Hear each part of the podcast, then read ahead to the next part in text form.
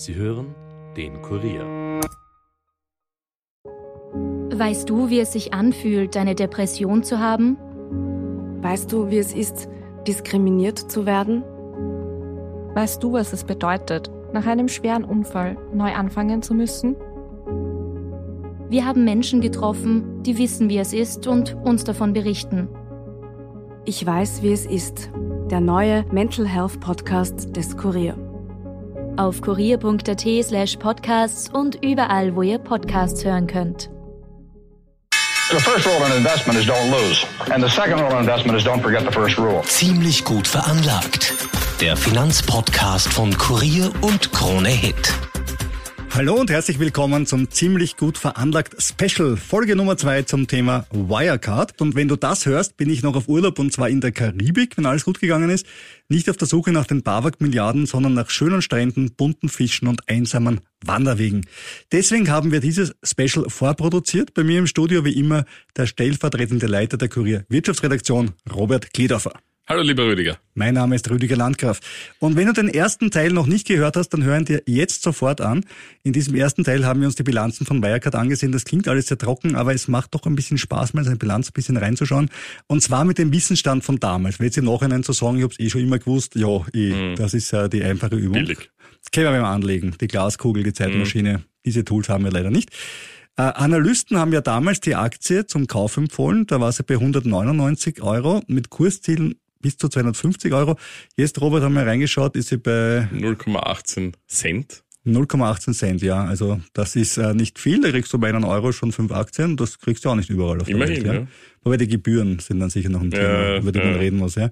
Also Robert, du als König der Aussitzer, äh, das ist mal eine Aktie, glaube ich, wo selbst du sagen würdest, dass im Aussitzen, da wird's nichts mehr. Ja, das, die Zeit ist vorbei. Das, ja, ich glaube, da kann man nichts mehr reißen. Aber die Aktie ist immerhin noch im Handel ist im Handel, allerdings Insolvenzverfahren läuft, das heißt am Ende des Tages können die Anleger auch einfach enteignet werden. Ich habe zum Einstieg ein kleines Zitat für dich. Es ist Aufgabe von Analysten, für Aktien zu trommeln. Eine objektive Kursbewertung kann es gar nicht geben. Der Job eines Analysten ist es, seine Ideen zu vermarkten. Wirecard war eine meiner stärksten Empfehlungen. Juhu! Das, das, mir das ist mutig, ja? Mir hat das schockiert ein bisschen. Also, dass Wirecard die stärkste Empfehlung war, das kann immer passieren. Ich ja, das, okay, das ist du. geschenkt, ja. ja als aber geschenkt, aber ja. mutig ist es zu sagen, eine objektive Kursbewertung kann es nicht Und man geben. muss den Aktien trommeln. Hallo? Ah, puh, also ja, okay, objektiv ist objektiv 100% ist Objektivität kann es nicht geben, ja. Richtig. Aber man aber muss zumindest einen Versuch der Annäherung an die Objektivität zu haben und wenn man wenn man im sagt, Rahmen seiner Möglichkeit muss man versuchen, die Fakten auf den Tisch zu legen. Eine, es kann keine geben, eine hundertprozentige nicht, aber äh, zumindest den Versuch einer die Frau, die das anders ja. gesehen hat als du, ein bisschen sprachlos. ich merke, es fehlen dir die Worte, ja. ist Frau Heike Pauls. Sie war Analystin der Commerzbank und hat das im Untersuchungsausschuss des Deutschen Bundestags gesagt. Und sie war eine der heftigsten Unterstützerinnen von Wirecard auf der Analystenebene. Unter anderem hat sie die Berichte der Financial Times über Ungereimtheiten bei Wirecard als Fake News abgetan und vertrauliche Berichte von Kritikern direkt an Wirecard weitergegeben. Ja, super. Äh, schrieben Handelsblatt und Wirtschaftswoche. Sie hat drauf gesagt, ich durfte das. Aha. Okay. Natürlich durfte sie das, aber ist es ethisch? Das ist eine andere Frage. Also Robert, wie siehst, wie siehst du den Job eines Analysten? Immerhin verkünden wir im Podcast ja auch immer wieder die Meinung von Analysten zu Titeln, sagen 22 haben es empfohlen, drei nicht und so weiter. Ja, also das sehe ich eigentlich so wie den Journalismus. Also man sollte eine gesunde Distanz haben, frei von Verhaberung. Und Dazu gehört eben bei Journalisten auch, dass sie keine Aktien des Unternehmens besitzen, dass sie selbst covern. Ich glaube, das hatte sie wahrscheinlich sogar gar nicht, diese Aktien. Das, das weiß ich nicht. jedenfalls nicht. Ähm, sie wurde jedenfalls gekündigt, ähm, auch aufgrund dieser Aussagen und so weiter hat die Bank irgendwie das Gefühl gehabt, ähm, ja, also nicht unbedingt das, wofür die Commerzbank stehen möchte. Äh, und das Irre ist, das deutsche Arbeitsrecht, sie hat 17.000 Euro im Monat verdient, sei gegönnt, warum nicht? Äh, Arbeitsrechtsexperten halten es jetzt für möglich, dass sie das 48-fache eines Monatsgehalt an Abfertigung bekommt, nämlich das Dreifache des Monatsbruttos multipliziert mit 16 Arbeitsjahren, weil immer eine Abfertigung von schlanken 816.000 Euro. Auch so kann man noch Jahre nach dem Zusammenbruch der Wirecard zu Geld kommen. Ja, super. Großartig. Ja. Großartig. Äh, ob und wie Aktionäre noch zu Geld kommen können, schauen wir uns heute noch an und vor allem, wie der Trick von Wirecard genau funktioniert. Warum sind 16 Milliarden an Börsenwert vernichtet, obwohl eigentlich nur zweieinhalb Milliarden in der Bilanz gefehlt haben und was können Kleinanleger wie wir aus dieser Sache lernen? Aber beginnen wir mal beim Trick. Wie schaffe ich es, dass ich bei einer Aktie laufend neue Leute finde, die sie zu mehr Geld kaufen wollen als vorher? Denn das ist ja die Basis dafür, dass ich neue Aktien ausgeben kann oder Kredite aufnehmen kann, sprich immer wieder frisches Geld bekommen, mit dem ich den Laden weiterführen kann. Robert, wie würdest du das machen? Pff, Werbung da, im Kurier schalten. Ja, da fehlt mir einfach ein bisschen die kriminelle Fantasie dafür. Also bei mir reicht's vielleicht gerade für. Oh, ich stelle das Licht unter Scheffel. Also, um das zu verstehen, und der Robert versteht es natürlich, muss man sich erstmal ansehen, wie werden Aktien bewertet. Und Wirecard war ja, zumindest am Papier, eine Wachstumsaktie. Hm. Und bei Wachstumsaktien spielen die aktuellen Ergebnisse eine geringere Rolle als die Wachstumsprognose. Und der Grund dafür ist unser allseits beliebter 10-Year Discounted Cashflow. Erklär unseren Hörern bitte mal, was das ist. Nehmen wir mal an, wir haben zwei Aktien, die kosten beide 100 Euro und jedes der beiden Unternehmen macht pro Aktie 10 Euro Gewinn. Ja, ist soweit klar. Herr Kledorfer, Ihre Aufgabe, sechste Klasse Mathematik. Oje. Berechnen Sie das KGV. ja, wenn ich das Kurs-Gewinn-Verhältnis berechne, kommt bei beiden auf 10 bis, also 100 Euro durch 10 ergibt ein KGV von 10. Genau, weil dann das gleiche KGV von 10 Euro. Jetzt weiß ich aber, dass das eine Unternehmen, sagen wir mal, Getränke herstellt oder in einem Markt ist, der nicht mehr wächst, hat stabilen Marktanteil, macht schöne Gewinne. Die sind die letzten Jahre konstant geblieben und es ist auch nicht zu erwarten, dass der Markt dramatisch wächst und auch nicht, dass der Marktanteil dramatisch wächst. Das andere Unternehmen macht zum Beispiel was Aufregenderes in einem Markt, der rascher wächst, sagen wir zum Beispiel Artificial Intelligence Lösungen für Chatbots. Hm. Ja, also Klingt cool. ein rasch, so sowas wie ChatGPT in aller Munde im Moment. Ein rasch wachsender Markt, sagen wir um 50 Prozent im Jahr. So eine Aktie wird vermutlich mehr wert sein. Würdest du mir recht geben? Hm? Ja, und Ja. sagt, ja, da kommt in Zukunft noch mehr rein und dann habe ich sie ja schon und wie cool ist das denn? Und um das zu berechnen, gibt es eben den 10 Jahres diskontierten Cashflow oder auch 10-Year DCF genannt. Äh, dazu nehmen wir den aktuellen Cashflow, also sprich das, was an Geld reinkommt, abzüglich dem, was rausgeht. Dann den des nächsten Jahres mal 0,9, übernächstes Jahr mal 0,8, über übernächstes Jahr mal 0,7 und so weiter, bis wir beim zehnten Jahr dann bei 0,1 stehen. Am Ende des Durchrechnens den Gesamtcashflow. Beim Unternehmen ohne Wachstum kommt der Wert 55 raus, beim Unternehmen mit 50% Wachstum sind es aber 320. Das heißt, obwohl beide Unternehmen das gleiche KGV haben im Moment, kann ich davon ausgehen, dass das eine Unternehmen langfristig besser sein wird. Das heißt, wenn ich auf die zehn Jahre schaue, dann ist die Aktie von einem Unternehmen mit 50% Wachstum in Summe etwa sechsmal so viel wert wie die Aktie ohne Wachstum. Und bei 30 Prozent wären es immerhin noch 2,7 mal mehr und bei 10 Prozent das 1,4-fache. Das schafft natürlich die Motivation, rasch zu wachsen. Also wenn ich rasch wachse, ist meine Aktie wertvoller. Das kann ich auf verschiedene Arten schaffen. Ich kann meine Effizienz verbessern, um bei gleichem Umsatz mehr Gewinn zu machen. Ich kann aber auch Zukäufe tätigen. Ich kann in einem Wachstumsmarkt meinen Marktanteil halten und damit wachsen. Oder ich kann, und jetzt wird es ein bisschen kriminell, mein Wachstum einfach nur vortäuschen. Nicht nur ein bisschen kriminell, würde ich sagen. Jetzt wird schwer kriminell, genau. Ich kann mein Wachstum einfach nur vortäuschen. Das ist gar nicht mal so einfach, aber damit ich es machen kann, brauche ich zum Start einmal zwei Dinge. Erstens einmal ein Geschäftsmodell, das schwer zu durchschauen ist. Ja, also sobald ich was ganz was Triviales mache, wenn ich Autohersteller bin oder Lebensmittelhersteller, kann ich nicht so gut tricksen, weil äh, was mache ich denn? Ich meine, wenn ich Autos baue, kaufe ich Rohstoffe ein, habe Fabriken, betreibe die, verkaufe Autos, es gibt Zulassungsdaten, man sieht meine Marktanteile. Ich kann nicht wahnsinnig viel tricksen. Oder wenn ich Chipsackerl verkaufe, ja, kann ich auch nicht so viel tricksen. Vielleicht noch mehr als bei Autos, weil so ein Chipsackerl kannst du irgendwie verschwinden lassen und sagen, ich habe es verkauft. Ja. Aber bei Autos geht ja gar nichts. Und wenn ich ein völlig neues, innovatives, schwer zu verstehendes Geschäftsmodell habe, dann ist es super und wenn es mit Tech angehaucht ist, umso besser. Und deswegen eben die berühmte Standardantwort von Wirecard zu Kritikern. Sie haben unser Geschäftsmodell nicht verstanden. Ja, ich, was ich mich frage, hatte Wirecard das überhaupt nötig? Weil Paymentverkehr ist ja an sich ein Wachstumsmarkt und so intransparent ist das ja per se nicht. Und war das von Anfang an nur auf Sand gebaut oder wollten sie einfach nur höheres Wachstum vortäuschen, um mehr Geld Also das? Letztere auf jeden Fall. Also das ist klar. Sie wollten höheres Wachstum vortäuschen. Äh, war es von Anfang an auf Sand gebaut? Wenn man sich anschaut, was sie an Technologien besessen und gemacht haben, muss man sagen, das konnten viele andere auch. Ja, richtig, das war ein Wachstumsmarkt, aber wie bei den meisten Wachstumsmärkten drängen sehr, sehr viele Firmen hinein, bis dann durch die zuströmende Menge der Konkurrenten der Wachstumsmarkt auch nicht mehr so sexy ist. So ist es eigentlich in allen Branchen dieser Welt passiert. Also das heißt, der größte über oder die größten überleben. Ne? die Größten überleben oder auch jemand mit einer neuen Innovation mhm. kann groß werden und dann als großer überleben, absolut möglich. Auch Wirecard war ja ein großer, also die Umsätze waren ja zumindest am Papier, aber auch in Wirklichkeit ja durchaus, durchaus auch vorhanden. Aber was ich eben brauche, ist dieses hohe Wachstum. Mhm. Wenn ich nur um 10% wachse, ist meine Aktie eben nur das 1,4-fache wert, bei 30% 2,7 und bei 50% sechsmal.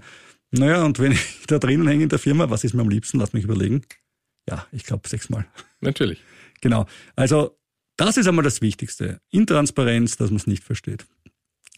Das Zweite, wie komme ich zu neuem Umsatz am Papier und wie kann ich diesen Umsatz steigern? Ja? Wie, wie kann ich das machen, dass ich mehr Umsatz mache, als ich eigentlich mache? Und letztlich ist der Einserschmäh der, indem ich meine Produkte immer mir selbst abkaufe und dafür sorge, dass der Umsatz immer weiter wächst. Und genau das ist offenbar bei Wirecard im großen Stil passiert. Warum offenbar? Vor allem deswegen, weil die strafrechtliche Aufarbeitung nicht abgeschlossen ist und vielleicht ja am Ende des Tages rauskommt, dass alles nicht stimmt, weil die Unschuldsvermutung gilt. Mhm. Also das offenbar steht hier auch aus formalen Gründen. Ja. Ah, okay. Also offenbar deswegen das Strafverfahren eben gegen Wirecard-Chef Markus Braun aktuell eben läuft und die Unschuldsvermutung gilt. Und wenn ich mir Produkte selbst abkaufe, dann fällt es natürlich auf. Ne? Also wenn ich in meiner eigenen Bilanz das machen würde, wäre es überhaupt nicht bilanzwirksam. Wenn ich eine Tochterfirma habe, die man kennt, dass sie mir gehört, wie die Leute auch sagen in der Konzernbilanz. Hm, also das gleicht sich ja irgendwie wieder aus. Das heißt, ich brauche eine möglichst intransparente Unternehmensstruktur, optimalerweise aufgeteilt auf unterschiedliche Aufsichtsbehörden. Im Idealfall bin ich weltweit tätig und habe Tochtergesellschaften und Geschäftspartner über den gesamten Erdball verstreut. Ja, gut, vielleicht nicht in den USA, wo man die Wertpapieraufsicht wegen schlimmer Erfahrungen in der Vergangenheit ernster nimmt als, als anderswo. Ah, warum nicht beispielsweise in diesem äh, Hightech-Finanzplatz äh, Manila? Ja. ja, also. Welcome to Manila. Warum nicht Manila? Das ist doch super. Äh, für jemanden, der interessiert ist, äh, wie es wirklich läuft, ist so eine Nachforschung in Manila schon etwas schwieriger als bei uns zum, zum Amt zu gehen, wobei auch die Auskunftspflicht österreichischer Behörden äh, bekannterweise äh, limitiert ist, können wir Journalisten nur bestätigen. Äh, Fälschungen fliegen jedenfalls deutlich schwerer auf. Ne? Also wie schaut jetzt ein philippinischer Reisepass aus oder ein Führerschein und so weiter. Ja?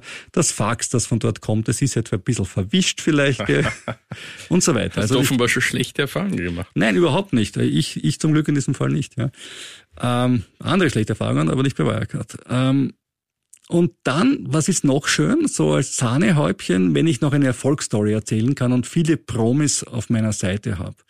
Wenn ein ganzes Land wie Deutschland oder auch Österreich wegen Braun und Marschalek, zwei Werner Burm, äh, stolz äh, auf mich sind, dann ist es nicht umso besser. Dann kann es sogar relativ lang gehen, diese ganze Betrug, nämlich für über 15 Jahre, wenn man den aktuellen Aussagen von Insidern glaubt. Ihre. 15 Jahre. 15 Jahre lang, ja.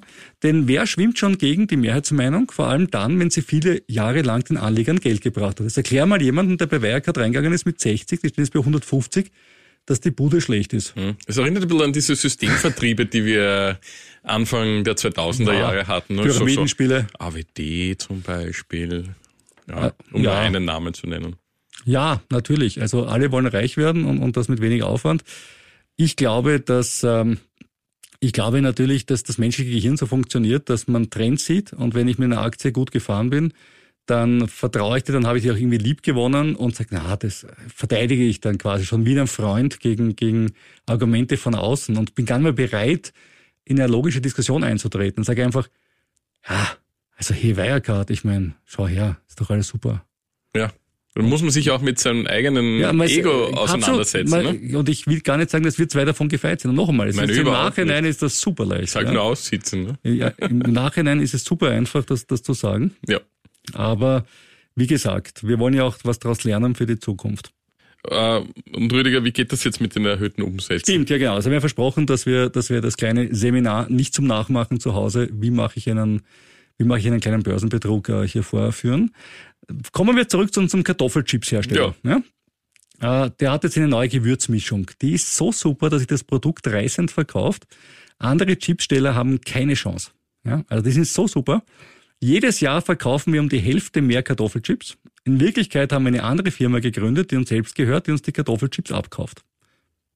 Cool. Diese Firma sitzt zum Beispiel in Dubai, in Singapur, auf den Philippinen.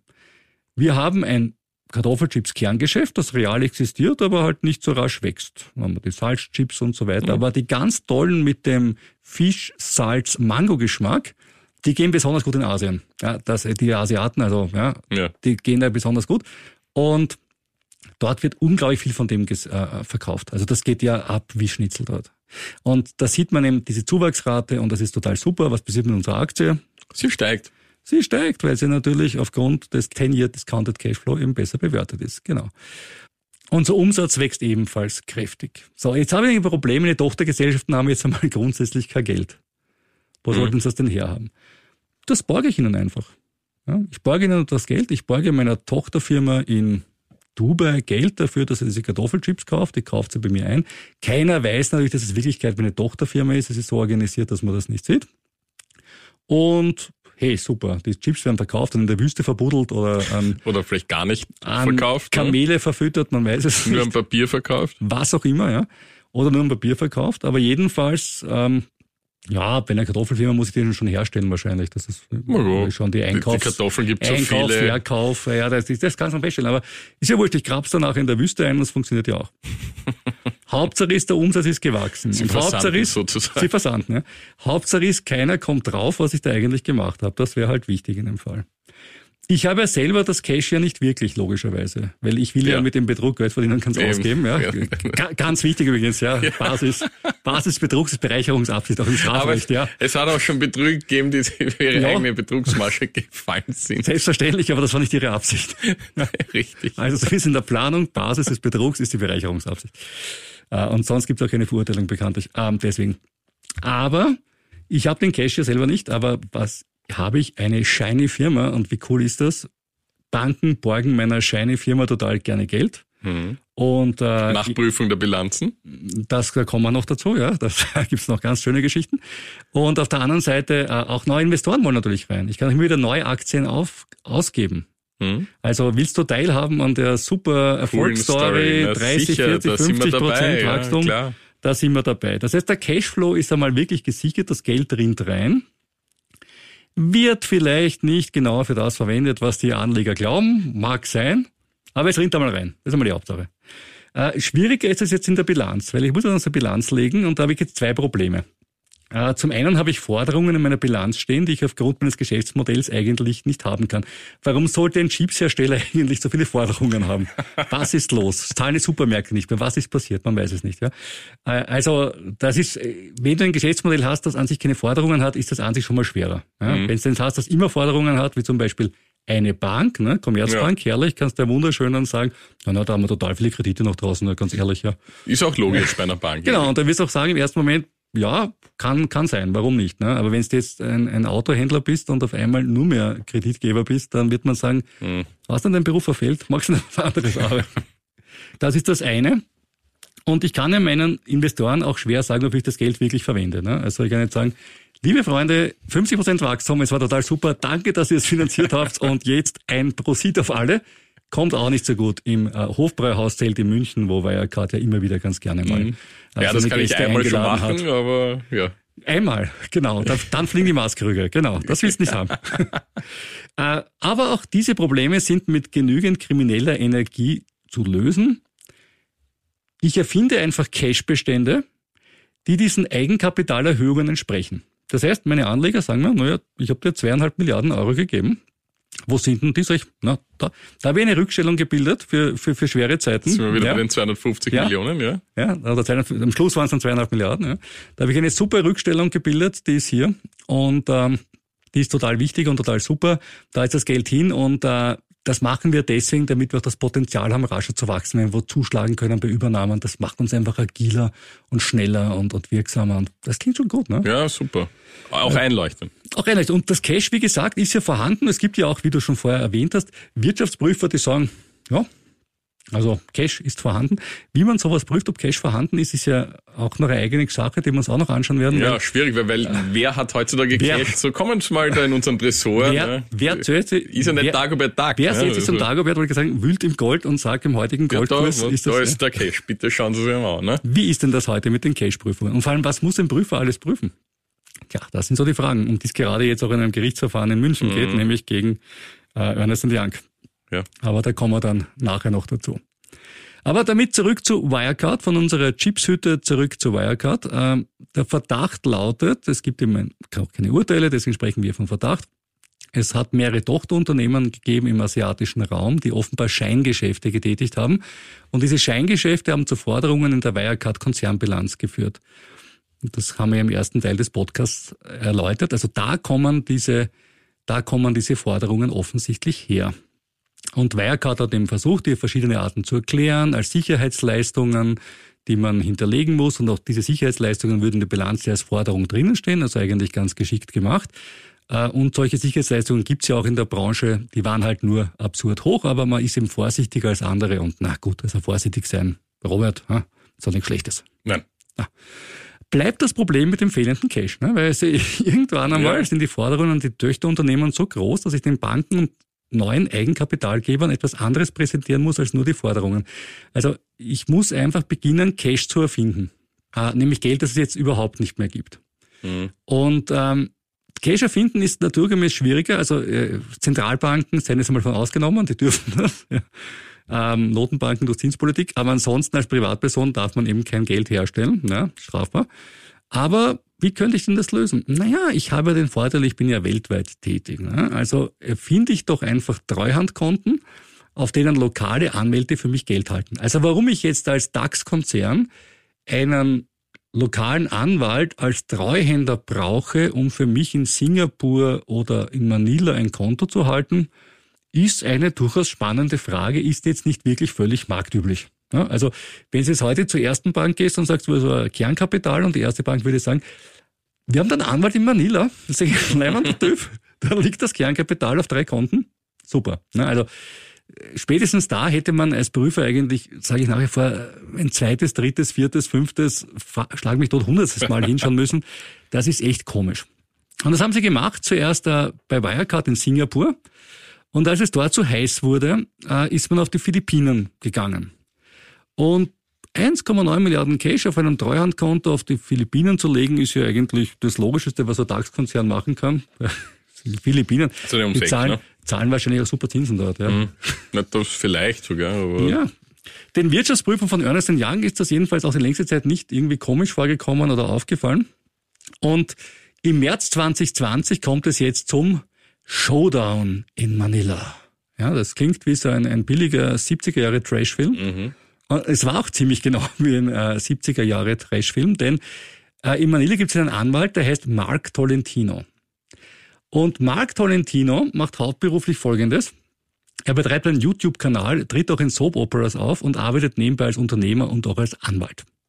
Und dieser Mark Tolentino ist derjenige, der 1,9 Milliarden Euro für die Wirecard verwalten soll.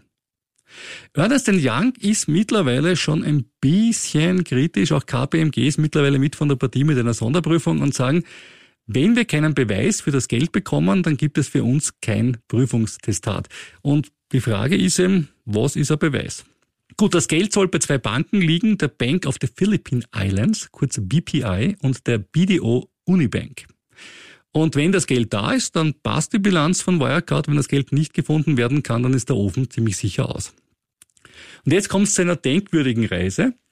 Jan Marschalek fliegt mit den Prüfern von Ernest Young und der KPMG nach Manila, weil ja die 1,9 Milliarden Euro erst vor wenigen Monaten von Singapur dorthin überwiesen wurden. Die Übergabe sei vom früheren Treuhänder in Singapur initiiert worden. Warum der sagt, ich will nicht mehr Treuhänder sein, ich überweise es gleich lieber auf die Philippinen, bitte, man weiß es nicht. Er selber hat dazu dann auch eine interessante Ansicht, kommen wir noch dazu. Aber justament zu dem Zeitpunkt, in dem die KPMG im Zuge einer Sonderprüfung nachsehen wollte, ob das Geld in Singapur liegt, wurde das Geld überwiesen. Also es, gibt schon Zufälle. Also die haben gesagt, Herr Treunehmer, kannst du mal sagen, ist das Geld bei dir? Na, geh. So gestern, das gibt's euch. Gestern habe ich es überwiesen auf, auf Manila. Es gibt, na, hättest, hättest früher angerufen. Na, gib.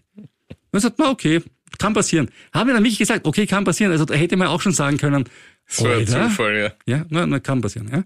Also sie haben offensichtlich Panik bekommen, die Wirecard-Manager, und das Geschehen in ein neues Land verlagert. Und am 4. März 2020 fährt jedenfalls eskortiert von der Polizei eine Wagenkolonne durch den gewohnt dichten Verkehr in Manila. Man fährt aber nicht äh, zu den Zentralen der Banken. Also wenn er jetzt in Österreich bei einer Bank, bei einer ersten Bank 1,9 Milliarden hinterlegt hätte, würde ich persönlich in die Gegend des Hauptbahnhofs fahren zur Hauptbank. Und ich glaube auch bei dem Betrag würden mich schon ein paar Leute begrüßen dort, die sagen, ja, schön, dass Sie wieder da sind, mal vielleicht einen kleinen Kaffee trinken oder so. Na, das ist ja mit Ihnen Geschäfte machen ein Traum. In Manila ist es irgendwie anders. Man rast mit der Wagenkolonne allerdings nicht zu den Banken, sondern zu kleinen Filialen in den Vororten. Also du musst dir vorstellen, wie wenn du jetzt zur ersten Bank nach Neunkirchen fährst, mhm. zur Sparkasse. Vielleicht Risikodiversifizierung. Dort soll das Geld liegen. Ja? Also die fahren dann wirklich, ist eine ganz normale kleine Geschäftsfiliale und sagen, äh, habt ihr zufällig äh, 1,1 Milliarden bei der einen Bank, 800 Millionen bei der anderen Bank, habt ihr die zufällig da liegen? Ich meine, wir heben es eh nicht gleich ab. Also Wahnsinn, ja. Und glauben das noch immer. So. Die fahren dorthin, in den beiden Filialen sind auch Mitarbeiter der jeweiligen Banken, die bestätigen, dass die Konten für Mark Tolentino im Auftrag und auf Rechnung von Wirecard geführt werden. Also zumindest mündlich wird das mal bestätigt. Immerhin. Ja. EY sagt darauf was völlig Logisches. Ah, wir sind Prüfer von Wirecard. Wenn diese Konten im Auftrag von Wirecard geführt werden, dann würden wir die total gern sehen. Ja? Ja. Nein, geht nicht. Ja, ist auch okay. Geht nicht. Da sind sie wieder gefahren, oder wie? Ja, was sollen sie machen? Ja. Ich meine, ich mein, in dem Fall muss ich sagen, was sollen sie machen? Sollen sie, sollen ja, sie, ey. sollen sie die Executive Division von EY mit Maschinengewehren in die Bank, das ist ein Banküberfall, wir wollen ihre Konten sehen, oder? Ich meine, was, was sollen sie tun? Ja, also, in dem Fall, um dass EY eine Chance hätte, bei der philippinischen Polizei ausgegen eine philippinische Bank durchzusetzen, Jo, also ich sehe viele Versäumnisse bei EY, aber genau die eine Geschichte, da sage ich, wüsste ich es auch nicht, wie ich gemacht hätte. Und neun Tage später erhalten die Prüfer einen Einblick in die Konten. Also irgendwann hat es dann doch geklappt. Die gute Nachricht ist, laut den Auszügen gibt es tatsächlich die 1,9 Milliarden Euro. Äh, die schlechte, äh, man sieht darauf nicht, dass sie zu Wirecard gehören. Ja.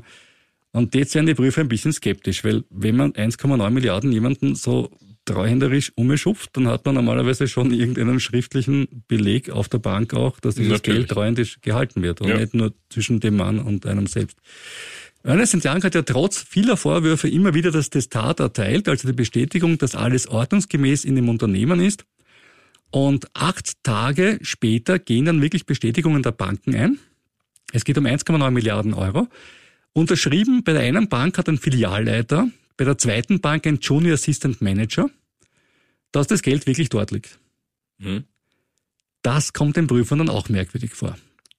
Tolentino organisiert dann eine Videokonferenz mit den Mitarbeitern der Banken und Mitarbeitern von Ernest Young. Und die Bankmitarbeiter müssen in der Videokonferenz, weil die Ernest Young sind mittlerweile schon wieder in Deutschland, ihre Ausweise vorzeigen und gleichzeitig eine Unterschriftenprobe leisten und das soll der Beweis sein. Gut, Ernest Young ist mittlerweile schon wirklich etwas skeptisch oft, aufgrund dieser leichten Bankoperette, die ihnen da vorgespielt wird und sagt, es ist ja kein Problem, wenn das Geld da ist, dann überweist doch einfach mal viermal 110 Millionen Euro zu Wirecard. Wir überweisen das wieder zurück. Und da kann man einfach sehen, ob die Kohle da ist. Ja, also 440 Millionen Euro. Das heißt, ihr habt 1,9 Milliarden Euro. Alles geht ja auch nicht auf einmal, aber damit man mal sieht, dass da was da ist. Das ist am 24. April. Äh, Banküberweisungen dauern ja manchmal länger, Robert. Das mhm, vor allem auch wieder aus Manila wahrscheinlich. Ja. Äh, wann glaubst du, dass EY nachgefragt hat? Also am 24. April haben sie gesagt, jetzt überweist uns was. Wann glaubst du, haben sie dann gesagt? Wo bleibt das Geld? Naja, ich würde sagen, eine Woche später. Ja, Ende Mai, also okay. etwas, etwas über einen Monat später. Cool. Ähm, und jetzt kommen sie auf eine, eine wirklich auf einen naheliegenden Gedanken, muss ich sagen, den man auch äh, schon vorher hätte haben können. Sie fragen in den Zentralen der beiden Banken nach, ob es die Konten wirklich gibt. Ja, doch. Ja, also man kann ja nicht nur zur Filiale gehen, nach Neunkirchen, nichts gegen Neunkirchen. Ich bin selber mhm. in diesem Bezirk ansässig, war ein rein fiktives Beispiel. Ähm, man könnte auch mal bei der Bankzentrale nachfragen, weil 1,9 Milliarden sind ja was, was man schon bilanziell normalerweise sieht. Ne? Und was sagen die Banken? Beide Banken sagen am 16. und 17. Juni, dass alle Belege gefälscht sind. Hurra. Alles ist gefälscht. Äh, EY versucht dann auch herauszufinden, ob das Geld wenigstens zuvor in Singapur existiert hat. Ne? Weil das ja, haben sie ja mhm. selber noch bestätigt 2018, dass in Singapur dieses Geld gelegen ist, dass ja dann bevor KPMG ja. nachgeschaut hat, komischerweise rübergewandert ist nach Manila ähm, und schreiben dem damaligen Treuhänder ein, einen, ein E-Mail mit einer Bitte um die Bestätigung seiner damaligen Treuhandschaft.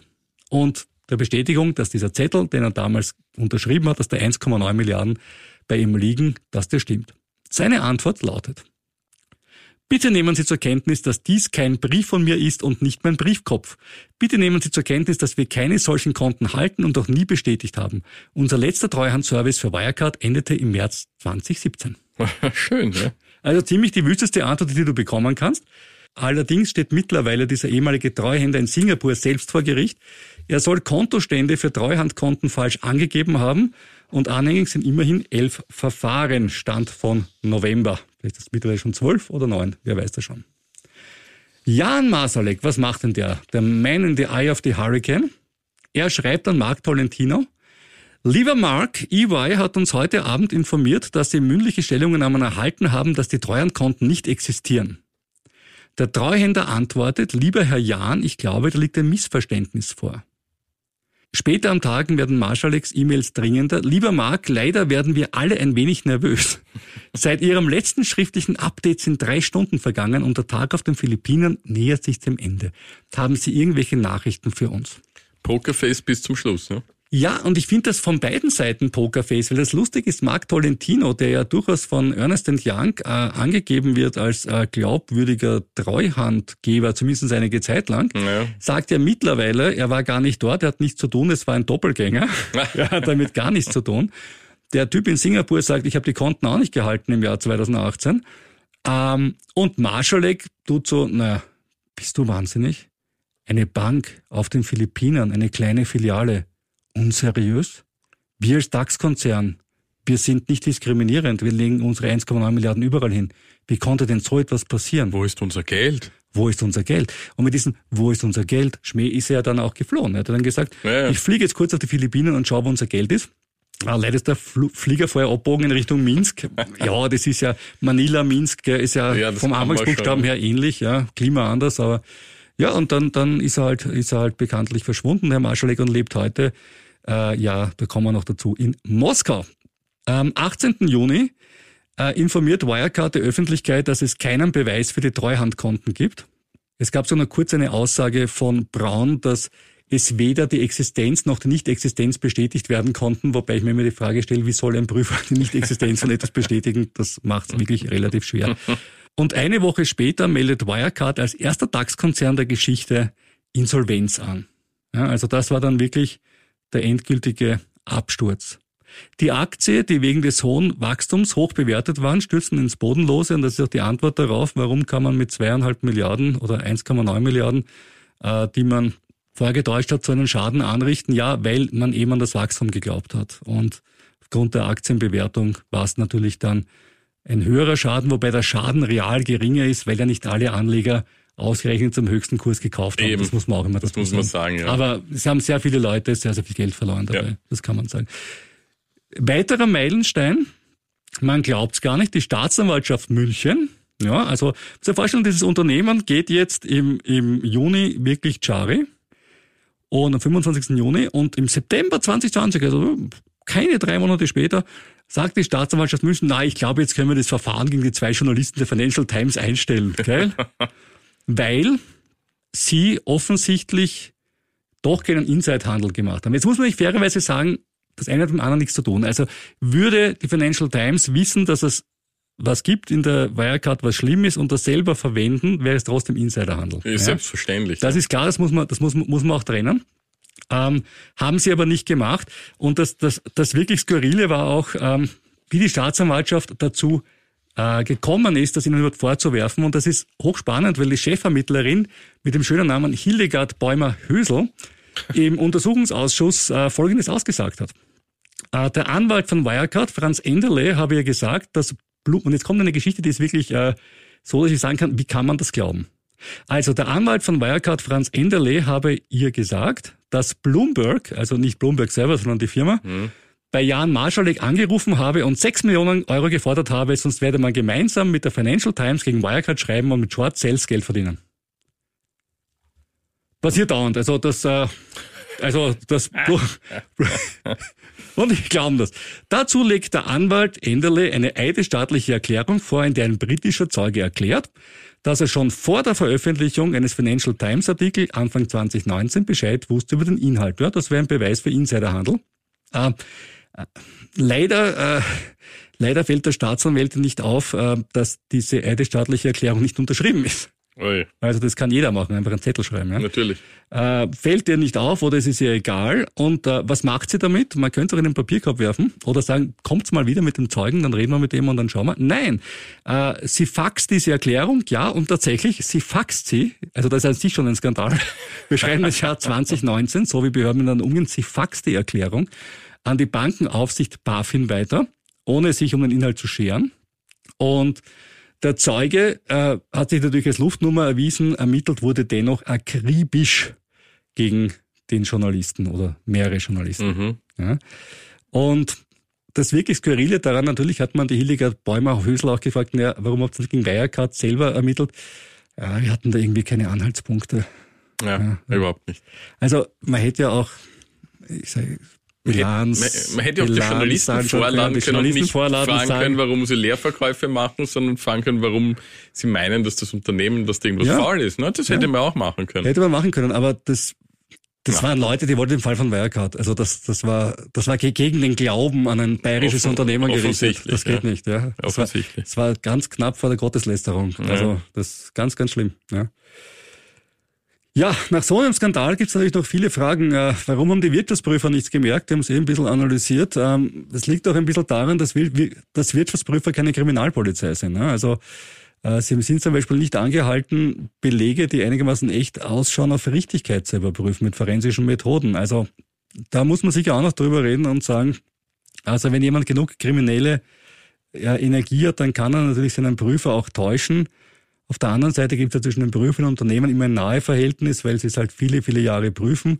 Du ja Geld vom Unternehmen dafür bekommst, dass du geprüft wirst. Ja, und das ist natürlich auch eine Geschichte, wo man jetzt nicht unbedingt den eigenen Kunden unnötig ärgern will. Ich sage nicht, dass Prüfer unseriös sind, EO Ipso, aber ich sage nur, ähm, es ist sicherlich eine staatliche Stelle wahrscheinlich in so einem Fall kritischer, tut sich leichter kritisch zu sein als jemand, der gezwungen ist, äh, sein Geld dort zu verdienen. Definitiv. Aber man sieht aber auch, dass staatliche ja. Stellen wie BaFin oder FMA ja auch. Nein, in dem Fall waren es alle. In, in, in, dem Fall waren sie, also FMA jetzt. In dem Fall nicht, aber, aber generell gesprochen. Können wir auch mal was über die Kommerzialbank, über die Kommerzialbank machen.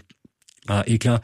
Aber ja, da hast du schon recht. Es gibt, glaube ich, kein Allheilmittel, ja. Aber was mich so ärgert, ist, dass, dass es schon Anfang 2012, 2013 die ersten Bilanzanalysten gegeben hat, die gesagt haben, das mit den Forderungen, das ist total komisch, wo kommen die her? Ja, und, und, und man hat das immer einfach, einfach weggewischt und es ist wirklich durchgegangen und viele Leute, die hundertmal mehr davon verstehen als ich und, und, und hundertmal mehr Geld haben, haben ihr Geld verloren dabei. Mhm. Ja. Und weil es einfach auch gut gemacht war. Äh, wie Marschalek fliehen konnte, warum er nicht sofort verhaftet wurde, sondern noch ein paar Tage Schonfrist bekommen hat und so eben über Bad Füßlau nach Weißrussland fliehen konnte, ist auch eine schöne Frage, die man sich stellen kann. Also wie er geflohen ist, wissen wir eh, dass ein ehemaliger FPÖ-Abgeordneter ja. eben den Chat organisiert hat. Kennen wir die Geschichte. Aber wieso gab es keinen Haftbefehl gegen diesen Mann? Und erst ab dem Zeitpunkt, wo er weg war, gab es den. Also da hat man sich freundlich gesagt, nicht mit rumbekleckert, unfreundlich gesagt, wollte man die Wahrheit nicht wahrhaben, als sie schon am Tisch lag. Und ganz unfreundlich gesagt, muss man sagen, vielleicht gibt es da auch ein, ein, Netzwerk, das den halt geschützt hat, solange es halt irgendwie ging. Ein und Netzwerk die, hat er definitiv. Und wo, die, und wo die Wahrheit genau liegt, ist natürlich äh, eine spannende Frage. Ja, die Wahrheit ist vielleicht auch eine Tochter der Zeit. Die wir von ihm nicht erfahren werden, weil er lebt unter dem schönen Namen German Bajenov in Moskau. Wird irgendwann wahrscheinlich die russische Staatsbürgerschaft bekommen. Ich glaube, er hat er vielleicht sogar schon äh, ja. im Rahmen. Er lebt in einer großen Siedlung, also jetzt nicht in einem äh, Bau am Rande der Stadt, in einer Khrushchevka, sondern in einer schönen Villa natürlich. Und ähm, wird dort vom äh, russischen Geheimdienst FSB umsorgt, sagen die Journalisten von Bildzeitung und Süddeutscher Zeitung, äh, die ihn dort aufgespürt haben. Frage ist ja, wie viel Geld er mitnehmen oder transferieren konnte. Ja, wie hat er selber sein Geld abgezweigt? Wird er das gemacht? Das Und wissen wir noch nicht. wo dieses Geld dann wäre. Braun sagt ja, er ist schuld an allem, der Marschalek. Ja, damit gar nichts zu tun. Oh, ja, ja. also das ist, halte ich für eine un unwahrscheinliche Behauptung, aber schauen wir mal, was im Verfahren rauskommt.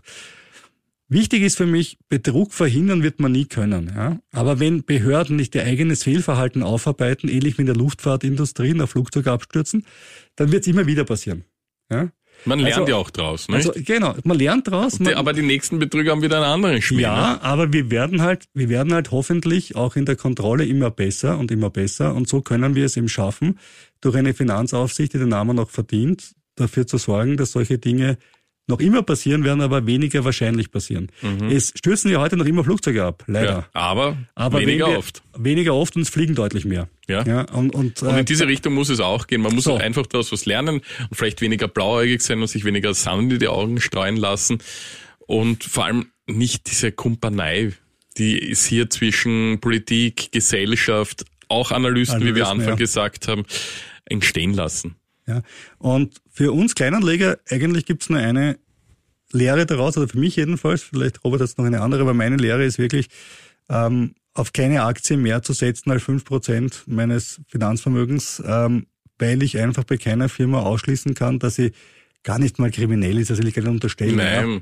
Aber dass sie irgendwelche Probleme auch, hat, die ich gar nicht kenne, ja, oder falsch bewertet ist, ja. Ja, oder wenn ich das Geschäftsmodell nicht verstehe oder dem nicht traue oder wo ich jetzt keine Perspektive sehe, auch wenn 50 andere sagen, das ist der Hit, aber wenn ich selber nicht dran glaube, lassen wir es lieber. Eine Chance haben jedenfalls noch die Anleger, nämlich ein bisschen was von dem Geld zurückzubekommen. Vom Braun könnte es theoretisch auch sein, weil der Braun hat ja noch äh, am Ende bei einem Börsenkurs von 30 seine Aktien verkauft. Er wäre zwischendurch Milliardär, aber am Schluss hat er immer, glaube ich, so um 120, 130 Millionen circa noch Aktien verkauft. Also ein bisschen was hat der, keine Ahnung, wo das ist oder wie das ist oder ja, wie er da hat. Kommt an, wo das. Also das ist, das ist das eine, aber vor allem Ernest Young.